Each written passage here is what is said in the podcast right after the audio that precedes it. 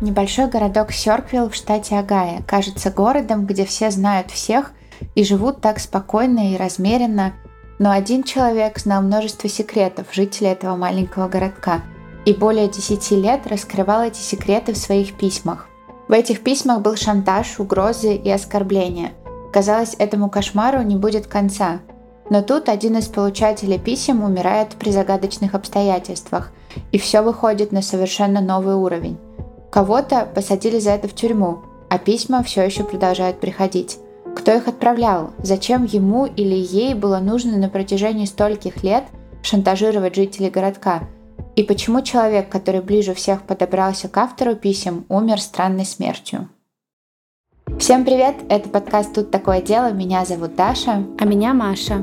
И сегодня у нас история про известные письма из Сёрквиля, которые я знаю довольно давно, но это еще одно нераскрытое дело с загадочным сеттингом и множеством вопросов, поэтому не буду долго тянуть.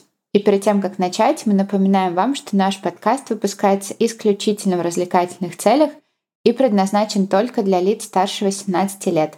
Мы также не рекомендуем слушать наш подкаст людям с повышенной чувствительностью, так как мы с Машей обсуждаем все детали преступлений и ничего не скрываем. А еще мы за взаимное уважение, активное согласие, не насилие и соблюдение законодательства. Мы не поддерживаем распространение насилия, не одобряем преступников и их преступления, даже если иногда говорим про них в шутливой форме, и надеемся, что и вы тоже.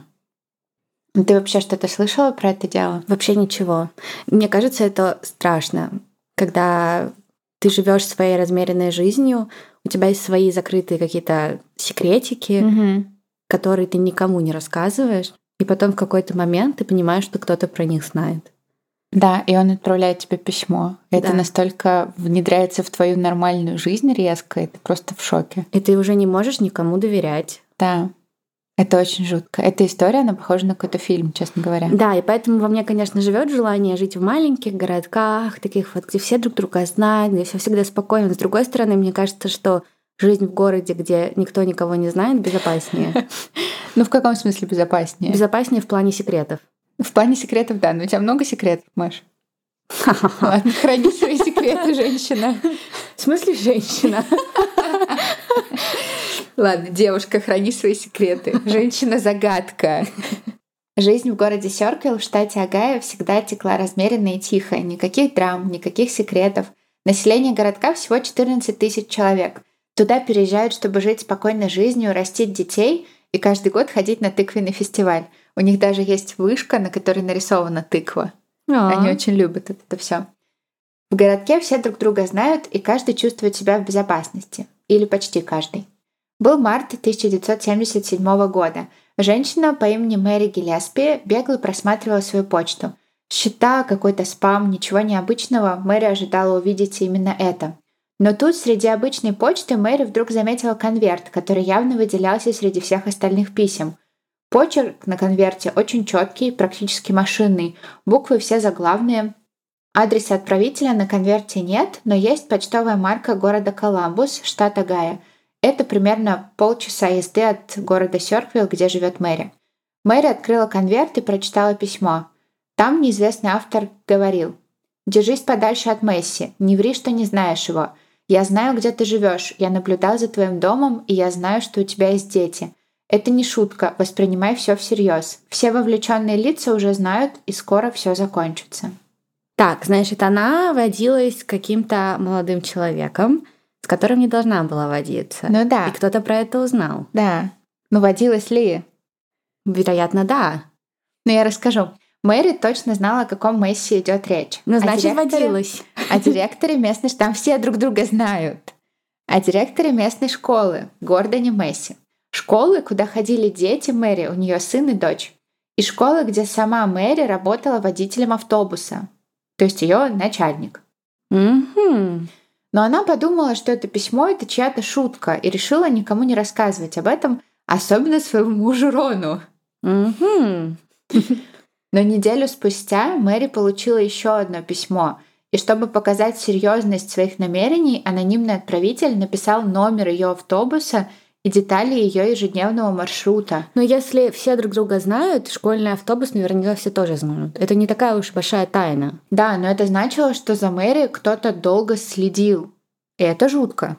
Но ты представляешь, вот ты такая живешь свою жизнь, и ты даже не понимаешь. Я, кстати, недавно видела видео, на Ютубе парень делал какое-то очередное видео, в котором он попросил своего друга нанять частного детектива, mm. чтобы этот частный детектив за ним следил. Ну и что он сможет про него рассказать. Ух ты! Вот. И этот частный детектив ходил за ним какое-то время, mm-hmm. один там типа из самых лучших. Mm-hmm. И он, по идее, знал, что да, частный детектив будет за мной наблюдать но он ни разу его не заметил. И потом, когда частный детектив показывал он даже узнал пароль его Wi-Fi каким-то образом. А он вводил пароль от Wi-Fi? Ну нет, он просто узнал, он, ну, частный детектив потом, я не смотрела все это видео, я смотрела шорт, но частный детектив потом этому парню, за которым следил, рассказывал все, что он про него узнал. И, И он, он узнал, узнал вплоть до пароля Wi-Fi. Даже я не знаю свой пароль Wi-Fi. Я знаю. Я нет, у меня какой-то, который они сгенерили, ага. но не суть. И он показывал фотки, парень сидит ест, он через два стола. Или и там... тот не заметил? Вообще нет. Он ходил за ним везде, и он не заметил. И я после этого думаю над тем, что я действительно делаю много каких-то действий в своей жизни, даже не замечая. Но я как бы стараюсь замечать что-то вокруг, mm-hmm. но не настолько. Мне кажется, это очень параноидально думать, что за тобой кто-то постоянно следит. Но если ты вот так вот получаешь письмо, mm-hmm. ты уже не можешь остановиться. Ну да, да, это правда. А в конце вот этого второго письма Автор обещал прийти к Мэри в дом и выстрелить в голову ее дочери. Ну это вообще жутко. А там жуткие письма. И Мэри ужасно пугается, но снова ничего никому не говорит и ничего не предпринимает. Немного странное решение. После первого письма, по-моему, ей стоило уже пойти в полицию или, по крайней мере, кому-то рассказать. И, наконец, третье письмо пришло в конце марта. Это твой последний шанс рассказать обо всем. Я знаю, что ты свинья, и я докажу это, рассказав обо всем всему Агае. Свинья тайком встречается с мужьями других женщин за их спиной. Из-за тебя рушится семья и брак. Как думаешь, он тебе поможет? Или ему есть что терять? Жену и работу зарплатой 28 тысяч в год. Кстати, как думаешь, твоя дочка, сможет ли она вырасти, чтобы стать как мама? Представляешь? Так она спала с ним или нет? Она говорит, что нет. Ну понятно, она с ним И спала. он говорит, что тоже нет. Ну да, но при этом всем другим потом в городе приходили правдивые письма. Всем приходили письма про них. А, Сначала, только про них? Да. У этого автора была какая-то нездоровая фиксация на Мэри и на Гордоне, в основном на Мэри, и на дочери Мэри потом. А я думала, что городу приходили, каждому в городе при, письма приходили про только них. Но там чуть позднее будет и такое, но сейчас пока что это только про Мэри и Гордона. Mm. Это все только про них. Ты веришь в то, что она с ним не спала? Я тебе потом по ходу истории расскажу, что я думаю, потому что у них немного изменятся взаимоотношения, и, может быть, у них действительно были какие-то отношения, но, может быть, и нет. Но, в общем, мы обсудим это чуть попозже. Мне кажется, логичнее это попозже будет обсудить. Ну да, но просто вот я тоже не знаю. Даже если бы я не изменяла мужу, и мне пришло такое письмо, я бы, наверное, тоже подумала, ну это какая-то фигня. Ну да, но я бы рассказала. Ну, я бы сказала, да, прикинь, что пришло. Да. Но он бы сказал, ты, ну, он бы наверняка мне кажется, это бы письмо посеяло в нем какое-то, а, ну, наверняка бы посеяло во мне немножечко сомнения. Типа, если бы, например, моему мужу пришло такое письмо, и он бы мне про это рассказал, но если бы он не рассказал, было бы хуже. Но если бы он мне про это рассказал, я подумала, ну да, фигня какая-то. Но все равно это, знаешь, как-то подсознательно задевает да тебя. Мне кажется, не особо. Ну а потом второе письмо, третье письмо. Ну, я бы начала переживать за безопасность нашу, но я бы не думала, что там какой-то секрет. Ну, потому что если ты изменяешь, ну, скажи мне, иди изменять ну, дальше. Ну, это в идеальном не мире. трогай меня, пожалуйста, просто ну, дай это в идеальном мне мире. я бы тоже так хотела, чтобы было, чтобы мне сказали. Но я бы, не знаю, мне кажется, что такие вещи могут посеять немного сомнения. Может быть. И на третьем письме, вот на этом вот жутком, и только на нем есть адрес отправителя 555 Ричфорд Драйв. И это адрес Гордона Месси. Но это не Гордон отправлял эти письма, скорее всего, не Гордон. Он сам получал похожие письма, и он начал получать такие письма даже раньше Мэри, в самом начале марта. Тот же прямой ровный почерк, те же обвинения в измене и интрижке с Мэри. Ему писали, что он лишится работы, что он заставляет своих подчиненных заниматься с ним сексом. И спустя день после первого письма в совет директоров школы пришло письмо с обвинением Гордона. То есть Гордону пишут «перестань и прекрати свою интрижку с Мэри, иначе я всем расскажу», и спустя 24 часа всем рассказывает. Тоже странное решение. А почему не отправляли другим подчиненным, которых он заставлял с собой заниматься сексом? Пока нет. Пока это только фиксация на Мэри и Гордоне. И, кстати, в одном из подкастов Crime Junkie девушка из команды подкаста приехала в Сёрквиль, чтобы изучить документы по этому делу, и смогла пообщаться с одним из членов совета школы, и он рассказал, что все воспринимали эти письма исключительно как слухи, и никто им не верил. То есть никто не верил, что действительно там у Гордона и Мэри есть отношения. Потому что Мэри была счастлива в браке, и Гордон вроде как тоже был счастлив. А они оба такие молодые, красивые. Я смотрела вырезки из газет, и они, правда, такие прям статные, с правильными чертами лица, такие прям вот люди из сериалов. Да, да, все счастливы всегда в браке. Маша. Так обычно про всех говорят, а потом оказывается. Ну, я не знаю. Я рассказываю то, что я узнала. Гордон и Мэри все отрицали, но автор писем не останавливался, и следующее письмо в апреле того же года пришло мужу Мэри Рону Гиллиспи. И даже не одно. Сначала от Рона требовали рассказать школьному совету обо всем и заставить Мэри прекратить отношения с Гордоном. Зачем? Школьный совет уже вроде как все знал.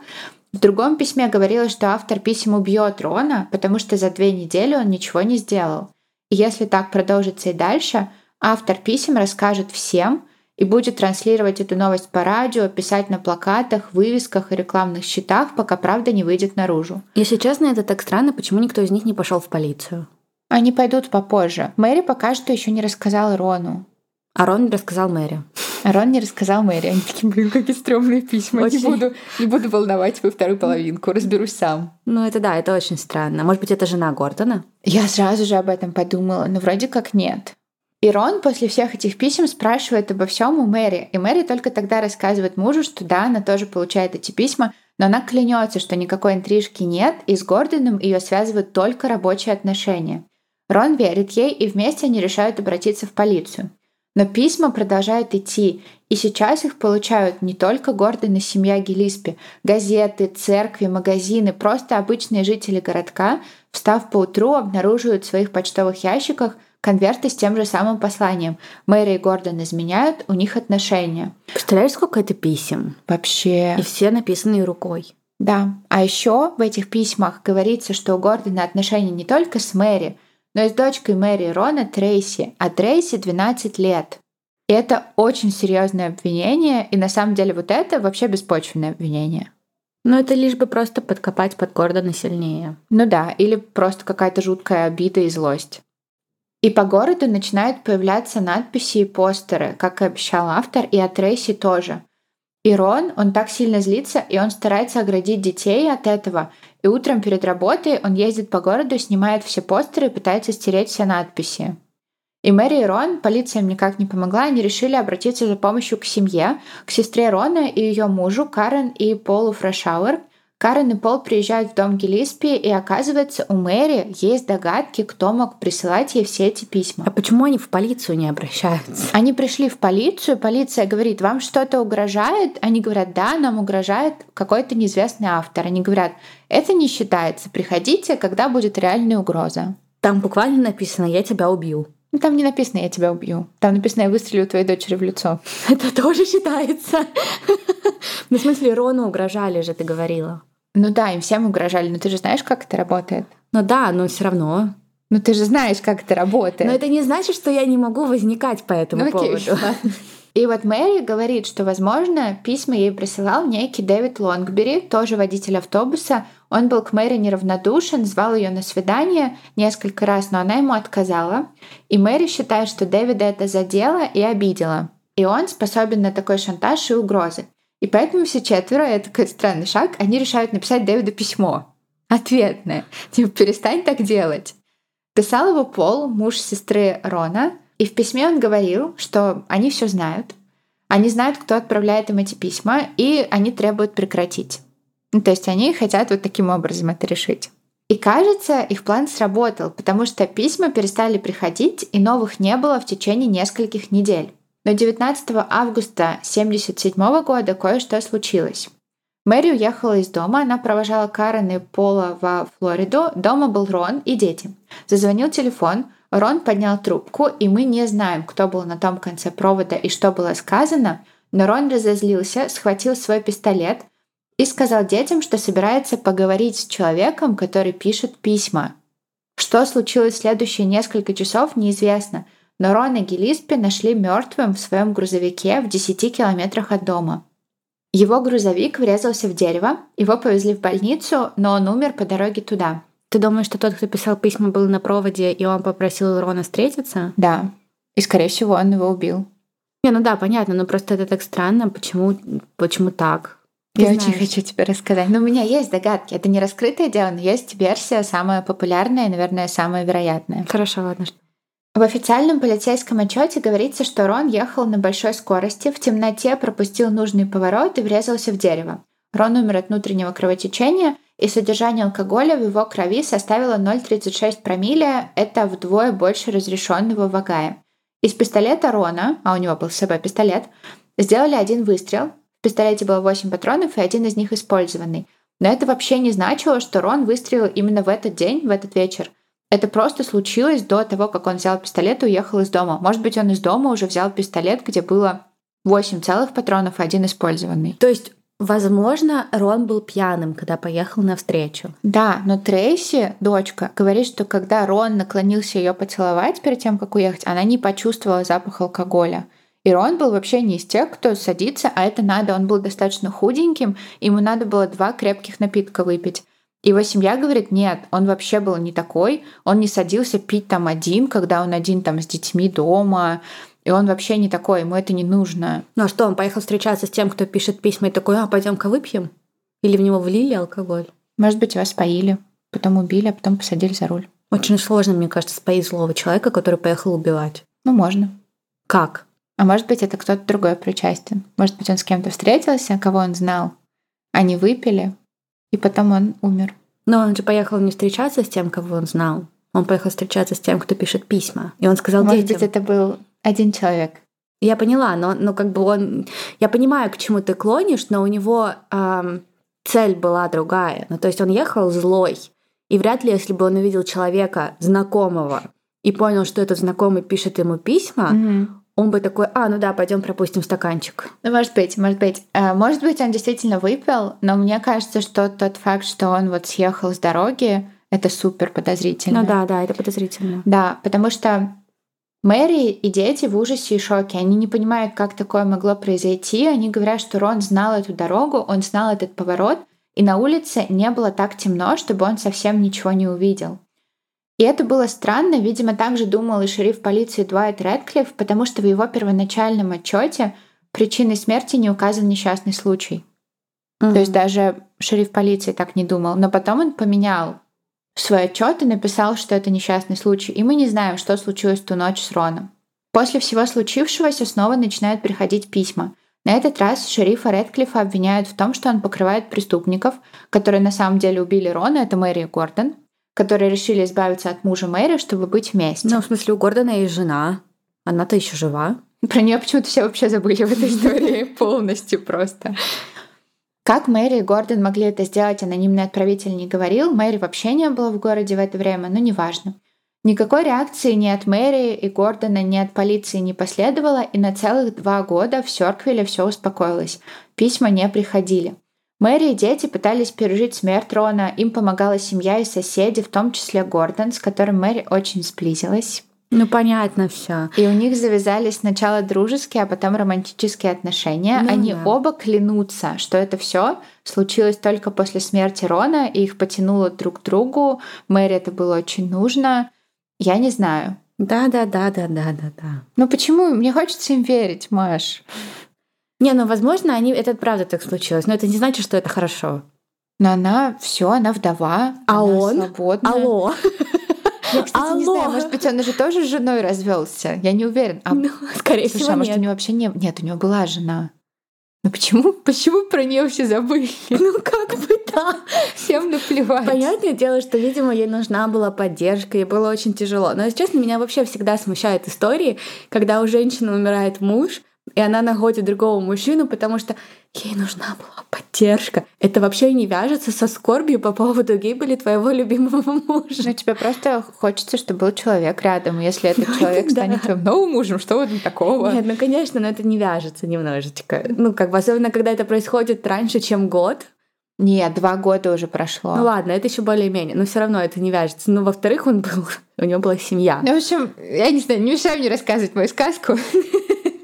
Но тут осенью 1979 года Мэри открывает свой почтовый ящик и снова видит там письмо. Я просто не представляю, что она почувствовала. Этот человек, этот автор писем лишил ее всего, и она только-только начала возвращать свою жизнь в нормальное русло, как все началось снова — и в письмах, написанных тем же самым ровным почерком, который уже снится Мэри в кошмарах, говорится, что Мэри должна уехать из города и уговорить Гордона бросить работу и поехать с ней. То есть сейчас автор писем хочет, чтобы они были вместе. Ну, видимо, автор сдался, он понял, что этих изменников не сломить. Да, тогда решил... уезжайте из города, да. глаз моих долой. да. И письма снова приходят пачками. Какие-то из них адресованы Трейси, они оскорбительные, совершенно ужасные, бессмысленные. Но, видимо, и Мэри, и Трейси, и все жители городка к письмам уже привыкли. Всем надоела истерика неизвестного автора, и его это очень злит, потому что в письмах Мэри он говорит, что снова скоро будет оставлять постеры и надписи по всему городу, оскорбляя Трейси, обвиняя Гордона в связи с ней, а по Трейси это очень сильно бьет. Тем временем в семье Фрешауэр, нам важно это знать для развития истории, тоже неспокойные времена. Карен, сестра Рона, развелась с Полом, а Пол вместе с двумя дочерьми остался в доме семьи. Карен уехала из дома, забрала старшего сына и поселилась в трейлере рядом с домом Мэри. Мэри ее супер сильно поддерживала в те времена и сама предложила жить рядом, у них такое сестринство было. Так прошла осень и зима, а в феврале 1983 года в понедельник Мэри, как обычно, ехала по своему маршруту на школьном автобусе, и она еще не заезжала за детьми, автобус был пустой, и тут она увидела на дорожном знаке надпись про Трейси и Гордона. Она разозлилась, остановила автобус и подошла к знаку. И на знаке, помимо вот этой надписи, она увидела странную конструкцию, какую-то коробку с крышкой, Мэри такого до этого не видела, но подумала, может быть, это поможет ей понять, кто автор писем. И она просто сняла знак целиком и забрала с собой в автобус. Спрятала его и поехала дальше забирать детей. После работы Мэри остановилась у своего дома и попыталась открыть крышку коробки, но она была приклеена намертво. И ей пришлось приложить какую-то силу, она в итоге смогла открыть коробку, и внутри она увидела пистолет. И на пистолете вокруг курка была намотана леска. И сначала она подумала, что пистолет не настоящий, но когда она взглянула поближе, она увидела пулю в дуле и поняла, что пистолет должен был выстрелить в тот момент, когда она открыла крышку. Там вот это было устройство, леска привязана к крышке, то есть ты тянешь крышку, пистолет выстреливает, и ты умираешь. И не сработало это устройство только чудом, потому что Мэри совершенно точно хотели убить. Ну или не Мэри, любого, кто пытался снять этот знак. Но из-за того, что это было по ее пути проезда, видимо, Скорее Мэри... всего, ее, да. да. Мэри повезла пистолет в полицию, там его осмотрели, серийный номер был практически полностью стерт, но в полицейской лаборатории его смогли восстановить полностью. И по серийному номеру быстро получилось отследить, что пистолет был куплен в Коламбусе неким Уэсли Уэллом. Полиция нашла этого Уэсли, и он сказал, да, пистолет мой, но я продал этот пистолет своему начальнику. У нее спросили, а кто твой начальник? И это была просто бомба взорвавшаяся, потому что начальником был Пол Фрешауэр. Муж сестры Рона, мужа Мэри, тот самый, который помогал писать письмо, поддерживал Мэри и Рона все время, вот тот самый Пол. А когда Пол писал письмо, они что, не смогли сопоставить почерк? Но он мог другим почерком писать. А там, правда, такой искусственный, очень ровный почерк, как будто бы прям кто-то выводил буквы. Знаешь, не быстро писал, а выводил буквы. А он писал быстро это письмо, которое второе? Ну, видимо. Понятно. Угу. Но это пол, или это все-таки не пол? Ты сказала, что дело не разгадано, значит, это не пол. Мэри в полном шоке. И медленно она начинает вспоминать, что Карен прямо перед разводом с Полом говорила, что это, наверное, Пол писал все эти письма. Он на такое способен. Но так как Карен говорила это все в сердцах, и после развода Мэри не придала этому никакого значения. Но сейчас все изменилось. И полиция поговорила с Карен, и знаете, что она рассказала? Что когда они еще жили вместе, она находила дома письма, похожие на те, что получала Мэри, Рон и горожане. Ну, и она такая дура, что не сложила один с другим. Ну, она такая, ну это его дело. У меня есть работа, мне тяжело, у меня трое детей, Даш, мне не до не этого. Это не ок. Ну, то есть ты так сильно дружишь с Мэри, и она страдает, твой брат буквально был Ну, убит. ты знаешь, нам же свойственно вот это вот, я тоже пыталась себе объяснить, почему в этой истории все так странно, нам же свойственно вот эту вот хрупкую реальность поддерживать всеми силами. Ага, еще момент. Мне Что? только что в голову пришло. Это не мог быть Пол, потому Почему? что Мэри повезла во время того, как Рона убили, она повезла Пола и, и эту сестру Рона, как ее там зовут, Кейтлин, Кейт, Ага. она их увозила во Флориду, провожала. Ну и что? Ну, то есть Пол был с Мэри, когда Рон умер. Рон мог умереть своей смертью. Ну да, логично, но может быть и нет. Может быть и нет, но мог умереть своей смертью. Ну, то есть он такой выехал весь на нервах, что он едет встречаться с тем, кто пишет письма. Ну да, может быть, он реально выпил, его дочка просто не почувствовала алкоголь. Случайно заехал в бар какой-нибудь. Нет, может быть, он выпил дома, Трейси просто не почувствовала запаха. Ну ладно, хорошо, возможно. Или она прикрывала папу. Ну, тоже не, не хотелось после смерти своего отца раскрывать, да, вот он там пил дома. Да, но все говорят, что он так не делал. Обычно люди не отходят от своих привычек. Не знаю, не уверена. Ну ладно, так. Ну, в общем, Но может он быть, злой, пьяный, ехал, разозлился очень сильно, не сконцентрировался на дороге, пропустил, поворот и врезался, в врезался дерево. в дерево и умер. Да, но либо это была другая история, он не был пьяным. Может быть. Ну, значит, это не Пол тогда. Либо это Ну, Пол. слушай дальше, в общем. Слушай. Вы просто не понимаете, я пытаюсь разгадать кейс, а Даша сидит, улыбается и просто на меня смотрит. Чтобы вы понимали, как я давай в страдаю. конце расскажешь мне. Вот ты сейчас собери, а ну я знаю, что у тебя так не работает. Ну все, рассказывай дальше, ладно. Ну я как ребята, я пытаюсь с ними, я представляю, как все сейчас строят в своей голове разные догадки. Ну хорошо, ладно, окей. Я просто, если что, буду молчать и загадочно смотреть. И однажды Карен обнаружила такое письмо в туалете. Пол, видимо, Пол, пытался его смыть, и оно застряло. Еще она рассказала, что Пол возненавидел Мэри после смерти Рона. Он винил ее во всем случившемся и начал верить всем слухам о том, что Мэри и ее любовник Гордон построили смерть Рона. Пол, по ее словам, мстительный, умный и отличный манипулятор, и во время их брака он ее бил. И однажды он избил ее по лицу и угрожал порезать ее разбитой бутылкой из-под газировки. И после этого ей пришлось ехать в больницу, и она решила заявить на него в полицию, подала на развод. Ей в больнице наложили четыре шва на лицо. Это ужасно, но немножечко не сходится, потому что Маш такой диванный криминалист. Так, так, так. Пол плохой, но если он так любил Рона, зачем тогда он присылал письма Мэри до смерти Рона? И Рону тоже присылал эти письма. Может быть, он никого не любил, может быть, он просто психопат. Но по теории Карен он возненавидел Мэри после смерти Рона. Почему он... Карен тоже сложно верить, потому что Пол говорит, нет, на самом деле это все Карен. А, Ну, то есть тут никому нельзя верить, честно говоря. Но в любом случае это кто-то из семьи, походу. Похоже, да. И все выглядело очень плохо для Пола. Полиция поговорила с его коллегами и начальником на работе, и выяснилось, что в понедельник, когда Мэри нашла устройство, Пола не было на работе. И шериф Рэдклифф решает, что пора поговорить с Полом. Пол уже знает, что что-то назревает. Уэсли сказал ему, что к нему приходила полиция. И он говорит, да, я купил пистолет, но я уже какое-то время его не видел. Я ездил во Флориду, вернулся, а когда вернулся, пистолета дома уже не было. Но я решил не идти в полицию, потому что подумал, что кое-кто из семьи его взял. Всегда. Намекая, конечно, на бывшую жену. Всегда, когда пропадает Да, пистолет, они надо идти в всегда так полицию. говорят. Да, и надо тут же, если у кого-то реально пропало оружие, надо тут же идти в полицию. Да, это правда, потому что ну, это очень опасно. Заявить как можно раньше. Да, да, это правда.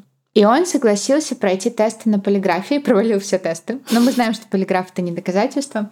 И после этого, во время второго допроса, он сломался и рассказал, что это он написал там около 50 писем, но это точно не он поставил устройство с пистолетом.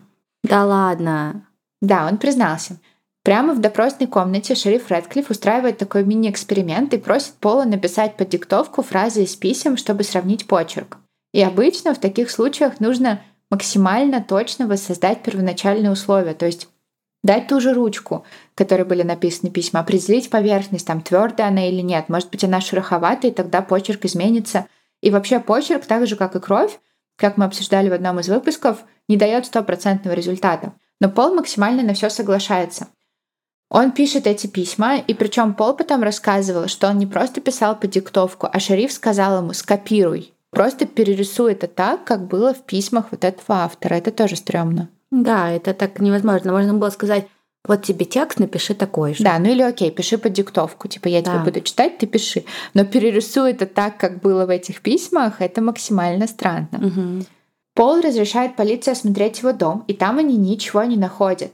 Его машину, там тоже ничего нет, никаких писем или элементов этого устройства. Но даже несмотря на то, что обыск не дал никаких улик, Пола арестовывают, и пока он в изоляторе, он продолжает отрицать свою причастность к покушению на убийство Мэри но не отказывается от своих слов по поводу писем. Ну, а письма это ничего, это не криминальная да, история. Да, вообще.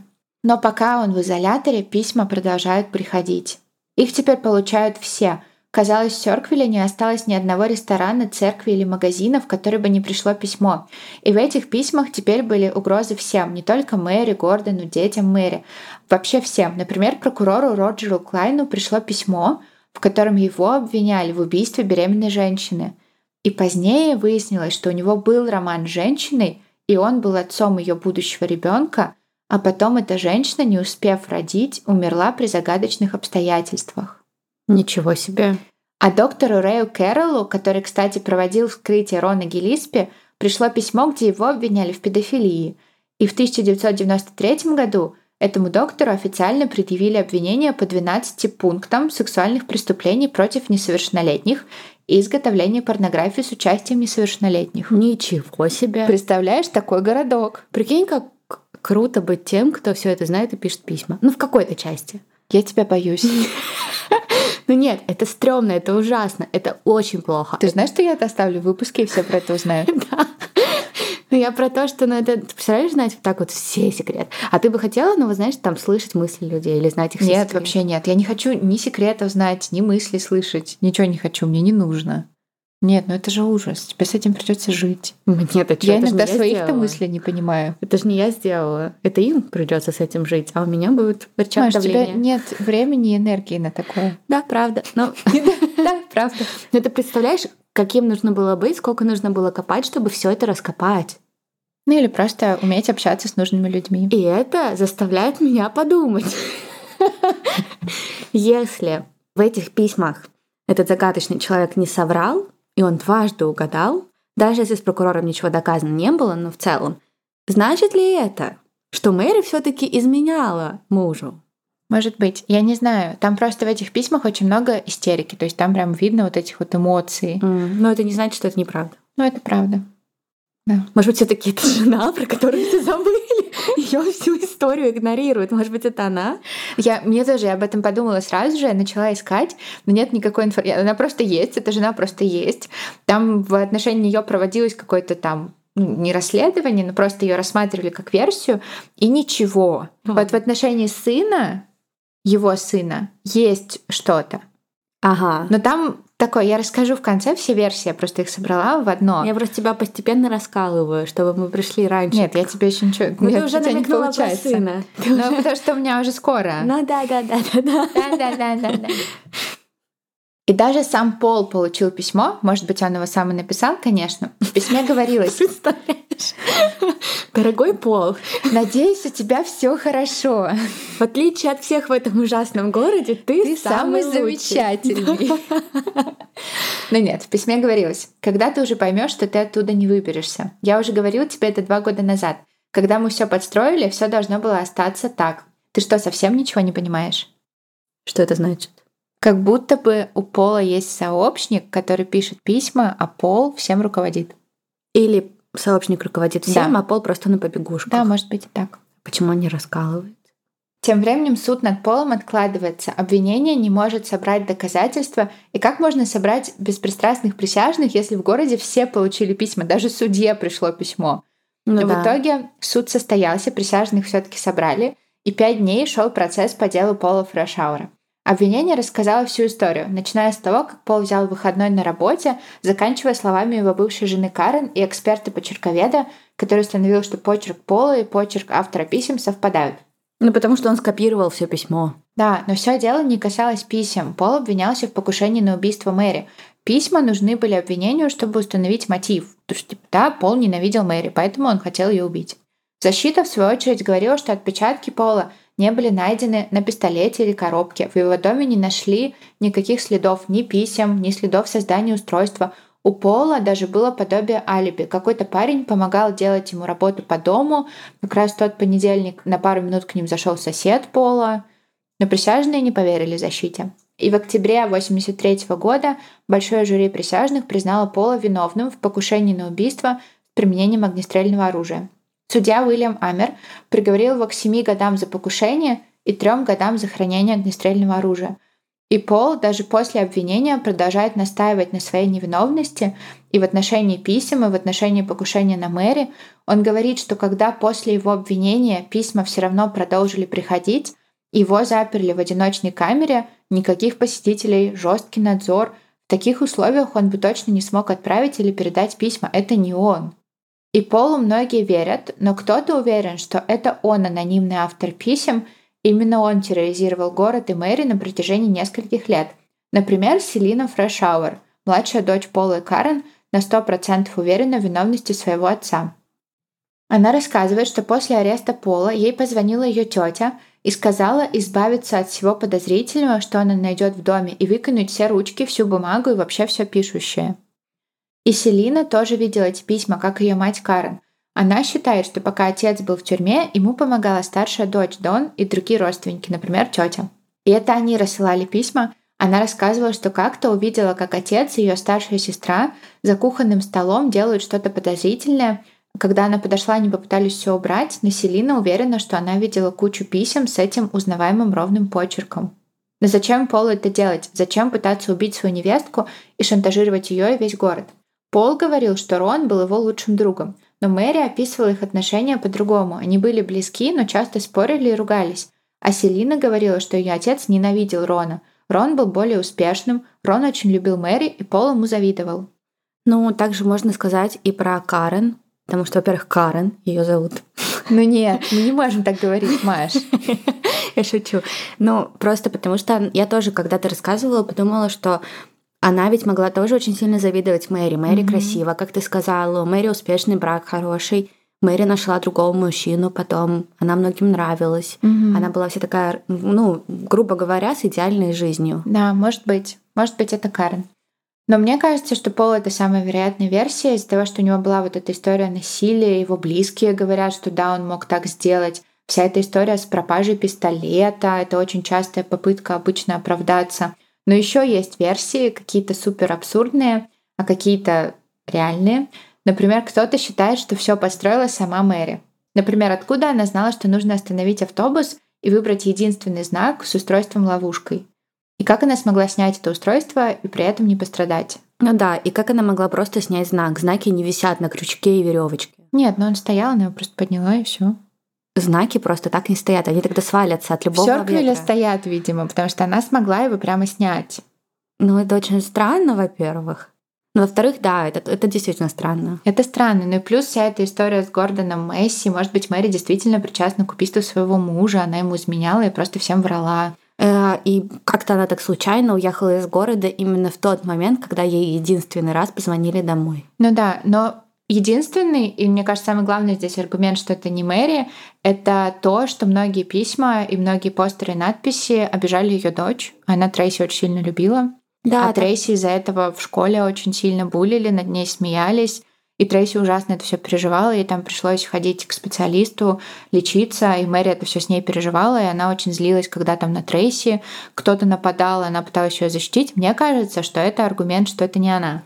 Но мы знаем очень много историй, где матери даже специально делали своих детей больными давали им лекарства, чтобы быть матерью-наседкой и заботиться о своем ребенке, опять же. Ну да, может быть.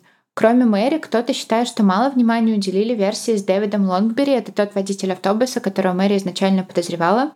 У него тоже была история насилия. В 99 году он изнасиловал 11-летнюю девочку, сбежал, а потом по каким-то странным причинам покончил жизнь самоубийством. Что там вообще за город? Я не знаю, я тоже читаю это все, думаю, чего? Почему? Врач, педофил, прокурор, который убивает свою беременную женщину. Почему это всегда в маленьких городах происходит? Я не знаю.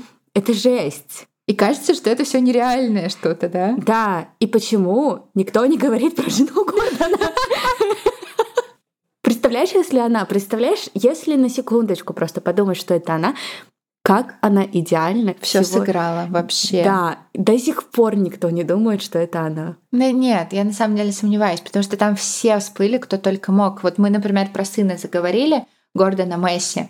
А У него был сын Уильям, и его начали подозревать из-за того, что на некоторых письмах была подпись W, а Уильям это W. Ну, это бред. И там были все возможные версии. Если бы она была как-то к этому причастна, хоть каким-то малейшим просто намеком, ее бы тоже рассмотрели просто под лупой. Но вот она так. причастна.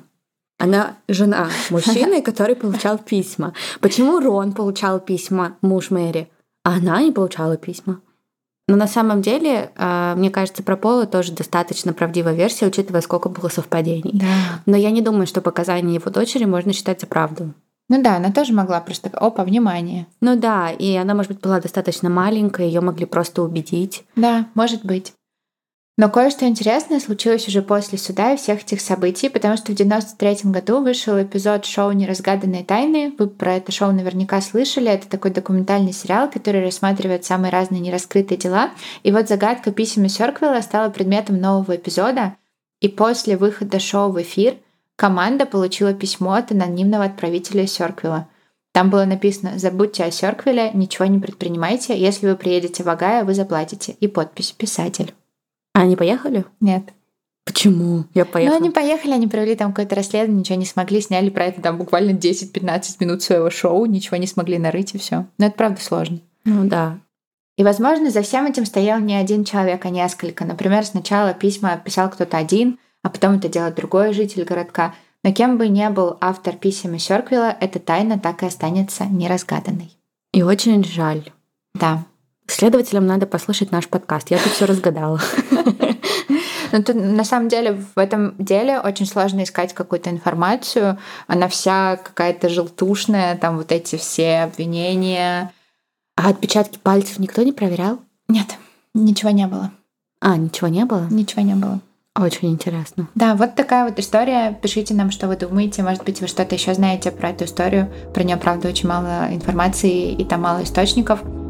Надеюсь, вам было интересно. Нам было очень интересно, мне очень понравилось. Да, Маша поиграла в детектива. Надеюсь, вы тоже успели поиграть в детектива. И увидимся с вами в следующем выпуске. Всем пока!